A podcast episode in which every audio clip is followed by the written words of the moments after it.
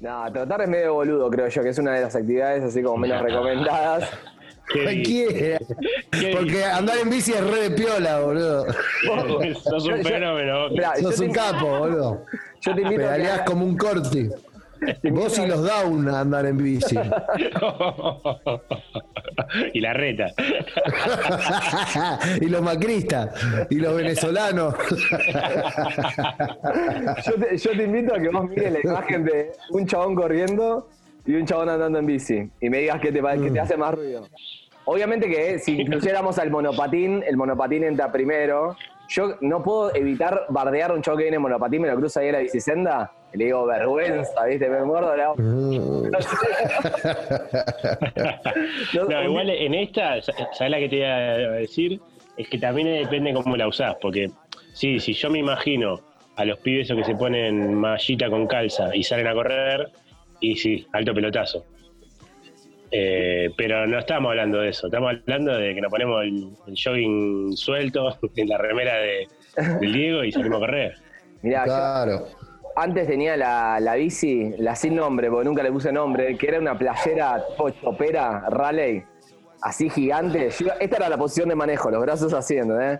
Iba como Sons of Anarchy, arriba de una bici. Te la robaron, guacho. En esa sí que, que andabas, te, te podías ir a Mar de Plata que no te dolía el culo, o sea, era, no hacías ni esfuerzo ni te dolía el culo, ibas ahí tranquilito. Esa bici era re robable, amigo. Te cabió. Yo qué culpa Sí. tengo. ¿Pero que te la robaron con vos arriba? No, no, acá la, la puerta de casa. Me mudé acá al barrio, dejé la bici y el barrio me dijo bienvenido. Y lo tengo a mi hermano, boludo, también que es motero, me manda noticias de motos, boludo. Ahora de repente metió moto allá en España que tenés rutas como copadas para ir. Y, y no puedo hacerlo volver a la bici. ¿Qué anda? ¿Con chopera o con eh, motocross? No, tiene una, una BM de ruta.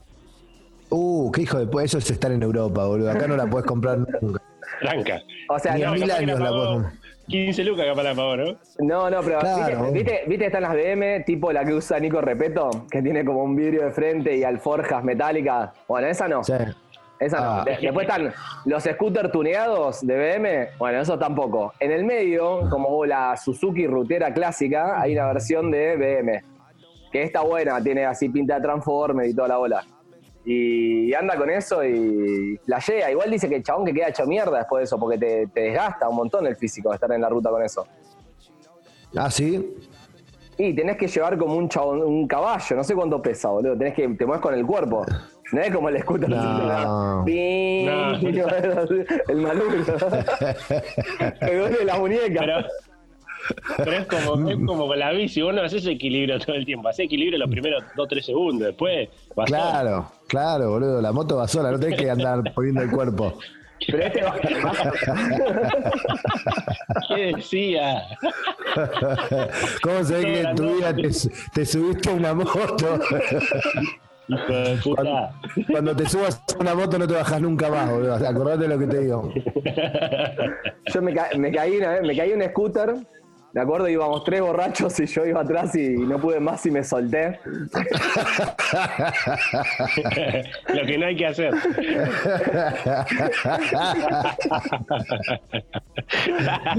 Esa sensación de ya fue, me suelto. Ya fue. ¿viste? Hay momentos de entrega, viste, como ya fue. ¿Sabes qué? Ya fue. Me compro la, me compro la Play 4 en dos cuotas. Ya fue. Que venga, que, que venga la hecatombe, viste, como que abrí la puerta, decís, ya está, que entre el caos. Me suelto de la moto. Aparte no hay tipo que te lleve en la moto que, que ande despacio. Viste que en general te dice, no, no, pero yo voy, voy tranquilo, quédate, quédate tranqui, voy, despacio. Y, en general te arriba con un enfermito, boludo, que... Y la mayoría de los chabones, cuando vos te subís, van más fuerte que de lo que andan siempre, ¿entendés? Como para atemorizar, ¿no? es una joda. Bueno, eso me lo hizo Makanaki, amigo, boludo. ¿Te que Makanaki tenía una, una Kawasaki 100? va, no, no sé cuál era, XR100. Una motito hermosa para cuando tenés 15, 16 años, o sea, el más capo con la XR100 te queda perfecta. Que la XR100 es la de John Connor en Terminator. Es la de John Connor en Terminator. Bueno, es la moto con la que nos criamos todos en, en la cabeza. Y otra cosa que me pasó con las motos, que me alejó totalmente de- del mundo de las motos, es que el único asalto armado que tuve en mi vida fue cuando me robaron la Garelli de Sepe. yendo, a, yendo a buscar paso a una villa un sábado a la noche, cosa que tampoco recomiendo. Como- wanna pass away. I've been thinking of our future cause I'll never see those days. I don't know why this has happened, but I probably.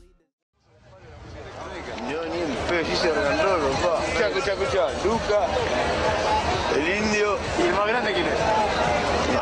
Lima se va El Diego, hermano. Es así. Ey, me llena de. Mirá, mirá, mirá. Me cae el lágrima. El Diego, loco. El Diego. El Diegote. El que lo bardeaba. a Grondona. Ese es el marante de toda la vida, de toda la historia. El Diego Armando Maradona. Acá, papá, acá, chabón, fenómeno, drogadicto, lo que sea, papá. Yo le llevo en el alma, loco. Este es el más grande. Este, este se la jugó por Argentina. Perón robó. Todos robaron. Este con, la, con el tobillo así con Brasil es así. ¡Cari! ¡Cari! ¡Oh! ¿Y? El futbolero lo entiende, hermano. ¿De qué cuadro sos? De Bostero. Ah. De Bogue. ¿Vos de cuadro sos? Ah. ¿Cuántas finales ustedes? Tengo 100 libertadores. ¿Vos? ¿Eh? 100 libertadores tengo. ¿Vos cuántas tenés? Tres. Libertadores. Che, loco, solo con el Milan, de Italia. Milano. No, no, con la bolita no hablo.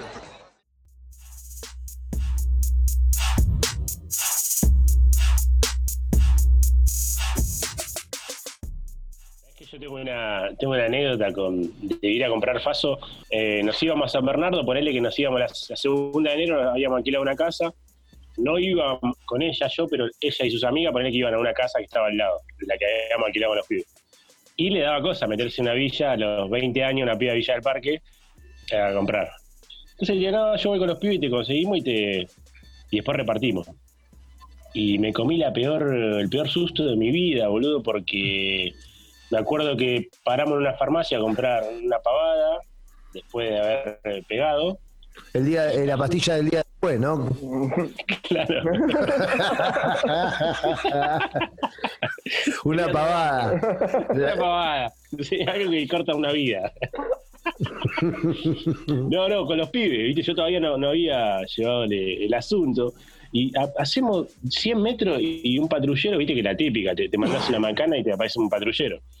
Y, y bueno, estábamos en un sierra viejo, el sierra de Maurito, y bueno, todo transpirando aceite, boludo, de que no nos abran la guantera. Y no sabemos por qué nunca nos abrieron la guantera, pero nos tuvieron media hora eh, boludeando, ¿no? Tonteando. Imagínate, sos caramelo, tenés 20 años, te agarra un cana que te ve salir de la villa, sos un caramelo.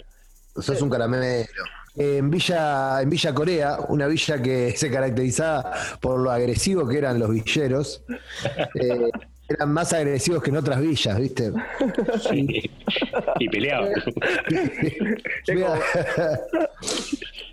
fui a comprar Faso eh, y medio que teníamos el dato de que era una casa donde tenías que aplaudir, era todo muy incierto. Era una casa, no sabíamos muy bien la numeración, pero una casa con reja al frente donde vos tenías que aplaudir, salía el chaboncito y el chaboncito no era que ahí vendía, el chaboncito te iba a pegar. ¿Entendés? Mm. A un tercer lugar. 15 minutos parado en un lugar donde regaladísimo. Claro, donde corres mucho peligro, es como la, el peor, la peor dinámica que pueden, pero bueno. El caso es que le golpeamos y sale el chabón, yo estaba con mi primo, sale el chabón muy enojado, sale, ya estaba, ya estaba re enojado, re hortiva. Medio que nos prepoteó porque le tocábamos la puerta, qué sé yo, pero en realidad él era, se dedicaba a eso, así que finalmente fue. ¿Por qué te enojas, amigo? Si te estoy dando de laburo. te estoy pagando el sueldo. medio, medio que nos quiso pegar, viste, todo, pero después fue. Y El caso es que el chabón, bueno, se llevó en esa época, no sé, 75 pesos, si no me equivoco. Fortuna. Y, fortuna. Y nos quedamos ahí parados, habíamos pegado unas drogas y esperamos alrededor de 45 minutos. Supuestamente el chabón iba a la vuelta. No volvía, no volvía, no volvía. Vuelve el chabón en una bici, toda fisura. El chabón se baja de la bici y nos dice, no le no, no les pegué nada, no les conseguí nada, pero vamos a pelear. Como que el chabón ya venía con la con la solución al problema, ¿viste? ¿Cómo? Nosotros no querían pelear. El chabón se, se bajó a pelear, se bajó de la bici a pelear porque nos había cagado ahorita. O sea, como que el chabón vino a resolver el problema que él mismo causó. Y, y- y nosotros, bueno, tratando de evitar el bulto, ¿viste? Lo, lo último que querés hacer es iniciar una pelea en la Villa Corea. O sea, por más valiente que seas, es una mala decisión, maestro, no lo hagas. Bueno, caso que no nos pegó, pero le dimos otros 75 pesos. Y nos fuimos con la cabecita baja. Y había, había, un nenito, nosotros teníamos 16, por el 17, y había un pibito, un, un nenito mucho más chico, me animo a decir 13 años, que la- lo agitaba el otro para que nos pegue. ¿Viste? Y ese, ese, no- ese nenito nos siguió hasta en las afueras de la villa, agitándonos, ¿viste? Como no se, pas- no se cansaba de hacernos bullying. Nos hicieron Capaz bullying. era, era- capaz que era grandote como Jonás, ¿no? Pero en ese momento le tenés un miedo que es la puta madre. Ya, son los que se te suben al bondi, viste, cuando vas a la cancha y bien pibito de 8 años o el psiquiarte, pero eh, los que lo bancan están ahí atrás. Y te está robando un nenito, boludo. Te está robando Te un está nene. robando un nenito.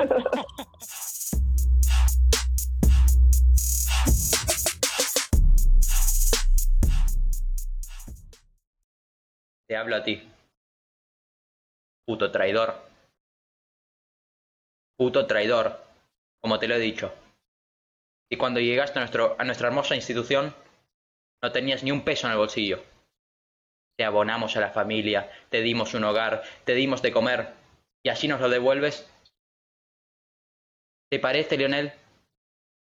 Darle el gusto a los madridistas en esta situación nos hace 8 goles el Bayern München. El puto Bayern München nos mete 8 pepazos. Y tú nos abandonas. Así nos devuelves todo lo que te dimos. Este escudo, tío. Este escudo te dio todo. Te dio una vida, te dio dinero. Te dio un hogar. Te hemos salvado la puta vida, Lionel. Y así nos lo devuelves. Ojalá que te vaya muy mal en la vida, tío. Jamás te lo perdonaré. Jamás te lo perdonaré. Es que no me lo creo, tío, Messi. ¿Por qué nos hace esto? ¿Por qué nos haces esto? Yo no te lo puedo creer. De veras que no te lo puedo creer. El FC Barcelona merece mucho más. Y tú, tú eres una persona, pero el club es mucho más grande. Tú eres alguien que pasará y ni siquiera quedará, recordado. Messi, Messi, Messi, ¿que quién es Messi? ¿Que quién coño es Messi? ¿Qué me importa Messi? Somos el Club Barcelona y saldremos más fuertes. Te odio, te odio, enano. Ojalá que te vaya muy mal en la vida. Tú, Antonella, Tiago, Ciro. Mateo, el puto Mateo, que todos se ríen del puto Mateo. ¿Qué coño tiene el puto Mateo para reírse? Te irá muy mal. Te arrepentirás y vengaremos esta, esta traición que nos provocas. Hasta nunca, enano endemoniado.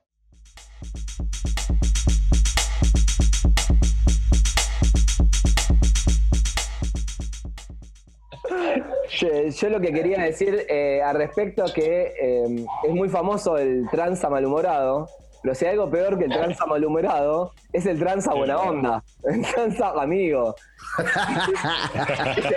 ese, sí que es un verdadero problema, sí. Es peor, sí, sí. Que te cae, que te en el cumple de tu señora. ¿qué haces acá?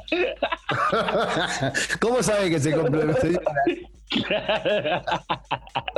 Me acuerdo de pasar en el barrio con, con Huguito, ¿vos te acordás de Huguito? Creo que, que fue a tu cumpleaños, si no me equivoco, cayó en algún momento, Huguito. No, a tu cumpleaños no, a tu casamiento. Peor, peor. La cuestión es que era un personaje, un personaje del barrio que todos sabían que pegaba para todos. Tenía tatuada una lágrima en el cachete. Y Huguito era muy amigo de la familia. Amigo a niveles molestos ya, ¿viste? Como, que te salude cuando ya es a última hora, tipo saliendo atrás de un auto eh, a punto de robarte y se da cuenta sos vos y no te roba y capaz se te queda ahí dando charla media hora. Eh, situaciones por el estilo. Vos sabés que ya que mencionás el tema de el delito, ¿no? La gente que se dedica a vivir por fuera de la ley, pero a costas de amedrentar a lo- los otros ciudadanos y sacarles su dinero, ¿viste? No es que hacen, cometen algún acto ilegal al estilo venden falopa o nada, sino esa gente que decide eh, salir a robar, ¿viste? Yo recuerdo cuando terminé la, mm, la primaria, ¿sí? si alguien me ayuda, ¿a qué, hora a qué edad se termina la primaria? A los, 12. a los 11. Sí, puede ser 11, 12. 11, 12, sí, más 12, 13 te diría. Séptimo. Bueno, eh, a esa edad terminé la primaria con Beto. Betito era un, un nenito mm, con rulitos, sí, bajito, ojitos claros. Era piola Betito, la verdad que había buena, muy buena onda con Betito. eh, y se sabía que vivía en la villa, ¿viste? Que era como una mini villa que estaba a dos cuadras de casa. Una, una cuadrita entera que eran todo fisuras. Entonces, eh, llegaron las vacaciones, qué sé yo, que pin que pam, nunca nos vimos. Con Beto ya eh, se perdió el contacto. Y cuando lo cruzo en la plaza del barrio, eh, ya entrada el ciclo lectivo del secundario, Betito ya no estaba más en el colegio. Me va hablando con él, me le digo, bueno, qué sé yo, yo empecé acá en este colegio, y vos, no, yo estoy laburando. Ah, le digo, ¿de qué? Estoy robando, me dice. Pobre Betito Betito. salía de, salía de caño. Pobre Betito. Betito, que encima Betito, el único que le seguía diciendo Betito era vos, seguramente. Éramos dos niños, no era que yo era más grande y él era más chico, ni al revés. Éramos dos niños de 12, 13 años. Y esa fue mi primera mi primer acercamiento a la- el, mundo delictivo. ¿Viste? Bueno, yo creo que todo nuestro, nuestro estrato social, creo que los tres vinimos de barrios similares, condiciones socioeconómicas eh, similares, pasaba eso, como que estás eh, encasillado dentro de la clase media bien, clase media normal, media baja o por ahí, pero de repente, viste, algún amigo, algún conocido te aparece afanando autos, saliendo a cortar alguna llave, y no está mal dentro de todo, era parte del, del ecosistema, por así decirlo, de las posibilidades de muchos. Sí, sí. Y de hecho, cuando pasaron unos años, eh, ya más de grande, me tocó ir al colegio, a, ya lo dije, al Emilio Mitre, donde convivía y mis compañeros eran ladrones y remiseros. ¿Por qué remisero, bro? No. Y porque era eh, lo, le- lo lo legal, la opción legal es ser remisero. La opción ilegal es ser ladrón. Claro. Señor, señor, señora, si usted está escuchando esto, desconfíe de los remiseros, de los taxistas y de los fleteros. Todos esos chabones que circulan libremente hacen todo lo que ¿Sabés se puede hacer.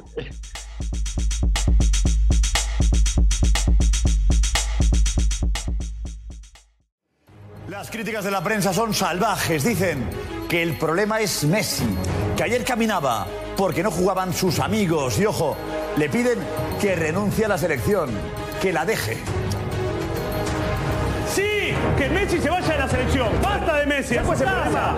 ¿Alguna vez renunciaste, Messi, a la selección argentina? No vendría mal que lo pienses otra vez. En Argentina explotan. Piden que Messi renuncie a la selección. Los periodistas argentinos no han tenido reparo en criticar al 10 del albiceleste. Acá el problema es Messi. Acá el problema es Messi. Fue uno de los peores, por no decir el peor de la cancha. Hoy creo que jugó su peor partido en la historia de la selección nacional. Que debió haber sido el salvador de la selección, pero que ni siquiera participó. Y a mí me duele Messi, porque yo como futbolero a Messi lo quiero. Y la verdad no lo puedo defender. Cargan contra él. No entienden su actitud sobre el terreno de juego. Messi caminaba hoy. Porque no jugaba con sus amigos. Argentina necesitaba que el mejor jugador del mundo lo rescatara. Y el mejor jugador del mundo No tocó la pelota, se escondía. Con tres pares, Mirá, ¿para qué menos, lo pone? menos que Agüero y que Messi no va a correr nadie.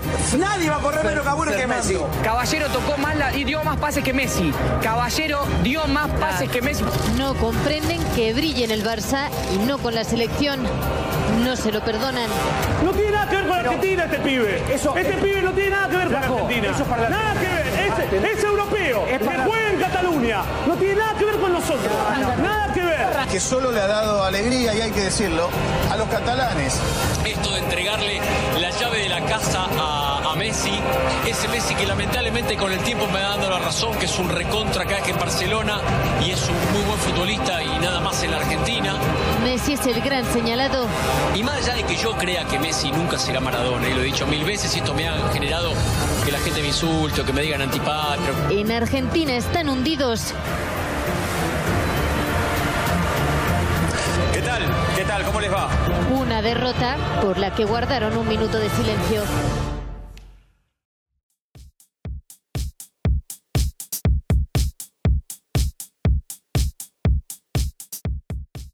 Sabés que mm, cuando mi- uno de mis primeros laburos, todavía estaba en el secundario, fue laburar en Remises Luciano.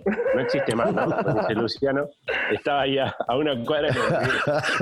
de- eh, y a mí me tocaba, acá yo no tenía, no me había sacado el registro, todavía no tenía la edad para sacar el registro.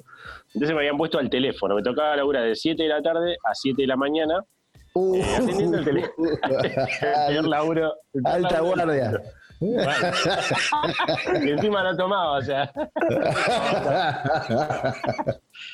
y me acuerdo, boludo, pero era, era tremendo, era cada dos por tres que alguna señora llame y me diga, eh, te puedo pedir que no me mandes más al del Duna Rojo.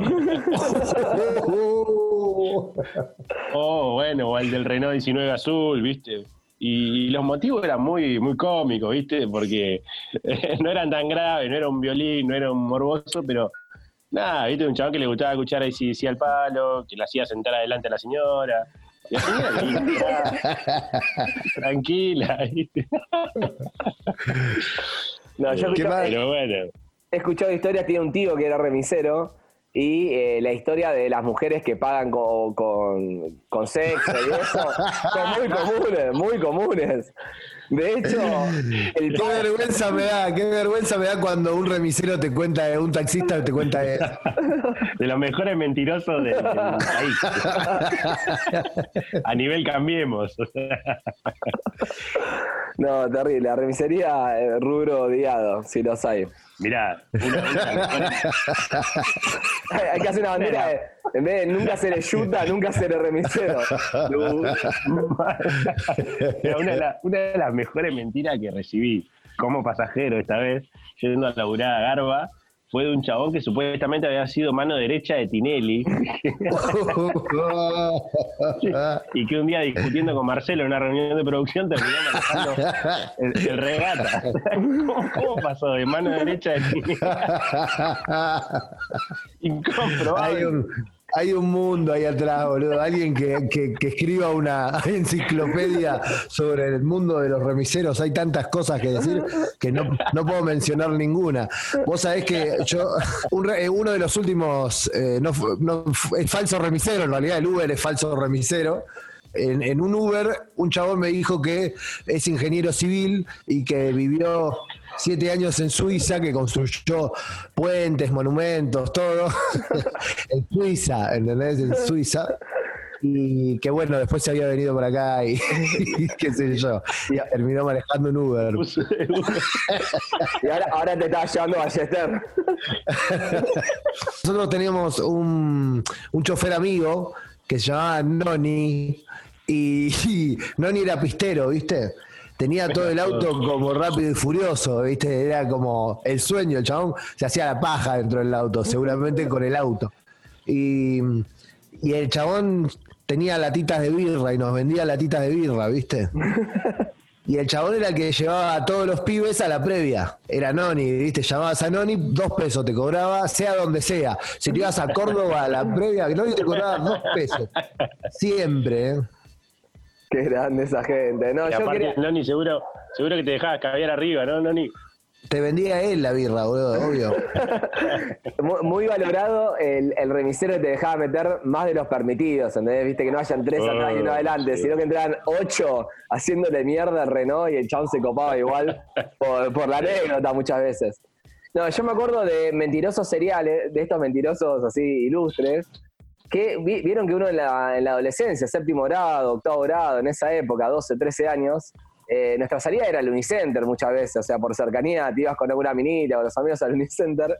Y me acuerdo que en el parque de diversiones viejo, el Unicenter, que había el que tenía el simulador 3D, el chabón. El Neverland.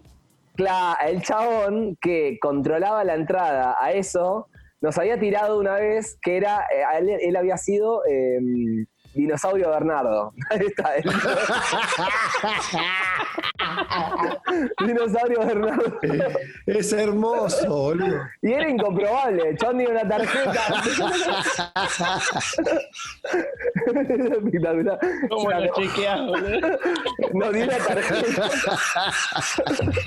Tenés que llamar a Idea del Sur. Aparte, capaz que te era de la primera época. Siempre fue uno. La la- gente de Idea del Sur no sabía quién era, ¿viste? Ya entraba de dinosaurio Bernardo. Fichaba, fichaba. Se iba manejando con el disfraz por callado. Tenía un jeep. Un jeep.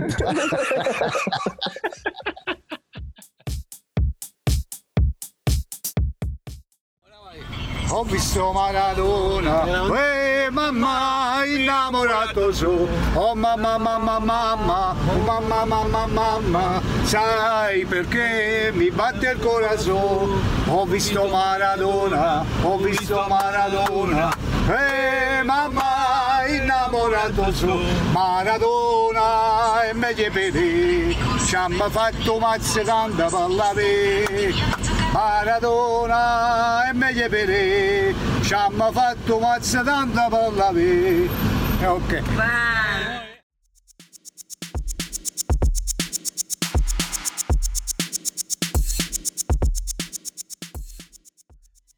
Uno de los aspectos de los remiseros también es la injusticia de no ser el pasajero.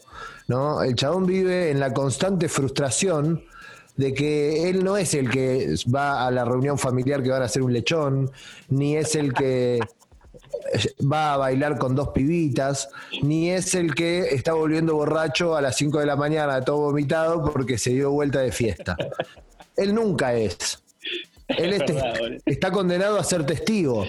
Y yo recuerdo una ocasión que tal vez esto, bueno, eh, tuve una, no sé, unos momentos de, de- de noches. Fue, tuve noches que para mí fueron memoriosas, viste, notables, como fuera de lo normal. Me, siento que me han sucedido cosas en algunas noches de mi vida que fueron medio mágicas, viste, que ya trascendieron lo normal, ya tenían su toque de, no sé, capaz que todos sienten lo mismo de sus noches, o no. Mal, y aparte de ponerle que después, no sé, eh, llegaban a la casa de esa piba y vos eh, se pudría. Ponele que no terminaba como uno se imaginaba, pero el remisero ya se quedó una película en la cabeza que era que vos eras el lobo, vos sí. Sí. No. Es, es realmente hermoso el, el- el planteo que haces, ¿no? Esa cosa de, de ver la vida pasar y sin embargo muchas veces elegir ese tipo de vida, ¿no? El espectador silencioso, el psicótico. Da muy perfil ase- asesino en serie, ¿no? El remisero. Es verdad, boludo. Para mí serían los mejores escritores, boludo, porque los tipos tienen historia para hacer mermelada. Hay una historia de mm, una canción muy famosa, no recuerdo bien los datos precisos por, por las drogas que me consumí en los últimos años, pero mm, hay una canción muy emblemática de una banda tipo Los Pericos que un remisero le, se le dio la letra al chabón, ¿entendés? Al cantante, de las pastillas del abuelo. Es- ahí está. Ah, sí, sí. El loco de las pastillas del abuelo contaba que una vez se tomó un remis y que hace mucho tiempo y es el remisero le dio una hoja de carpeta con una canción que, para- que es el gitazo de las pastillas del abuelo. El chabón le dio esa hoja de carpeta con la letra de su gitazo y en esa época no había teléfono, no había mail, no había nada, nunca más se vieron y el chabón pasa la vida buscando a ese tipo porque el chabón se hizo mega millonario por esa hoja de carpeta y el remisero jamás apareció nunca más en ningún lado. ¿No, no, se- no lo encontró nunca? Un taxista creo que había sido. Tengo la, tengo la, la- la segunda parte de la historia, que no sé si la inventé, eh, pero va a, quedar, va a que- va a quedar linda. Es que después de muchos años, el chabón pensó, el remisero este que dice Emi, pensó, este hijo de puta, costa mía. Creo que la canción era La mano de Dios, la que hizo la canción del Diego. Eh, este hijo de puta, costa mía, se hizo, bueno, lo que dijo Emi, ¿no? Empezó a llenar estadios, la patilla de la abuela llenó de guita y yo sigo manejando eh, este Duna. Y, y el tipo se, se volvió a subir, pero no Piti, el cantante, sino el guitarrista, ese mismo remis, y le dijo, che, tu amigo, el que canta en las patillas del abuelo, me cagó. No. Eh, bueno, la cosa es que después se pasaron los teléfonos y lo terminó como conociendo. Hace poquito la quedó el chabón, boludo, pero sí, salta historia. ¿Le dio plata algo? ¿Le volvió guita? Y lo, lo hace aparecer en un video, ¿viste? Lo mató, lo mató.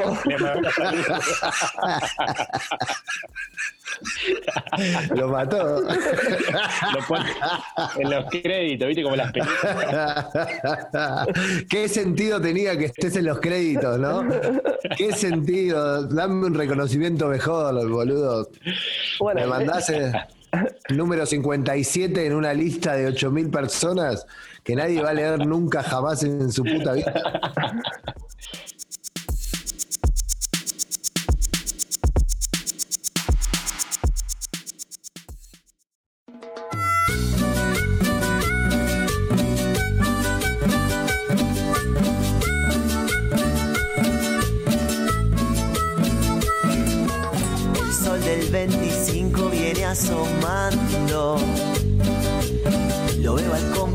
compañero tomando el mando. Para ver si algún día en la Argentina paga la deuda externa la oligarquía. Los días más felices sé que volverán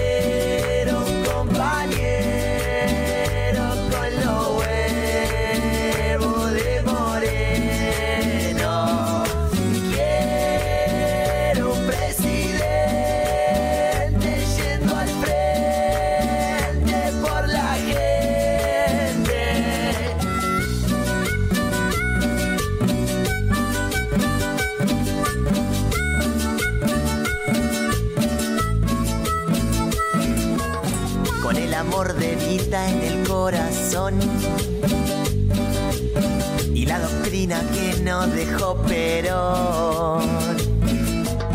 Vendrá un nacionalismo de inclusión y el peronismo hará la revolución. Los días más felices sé que volverán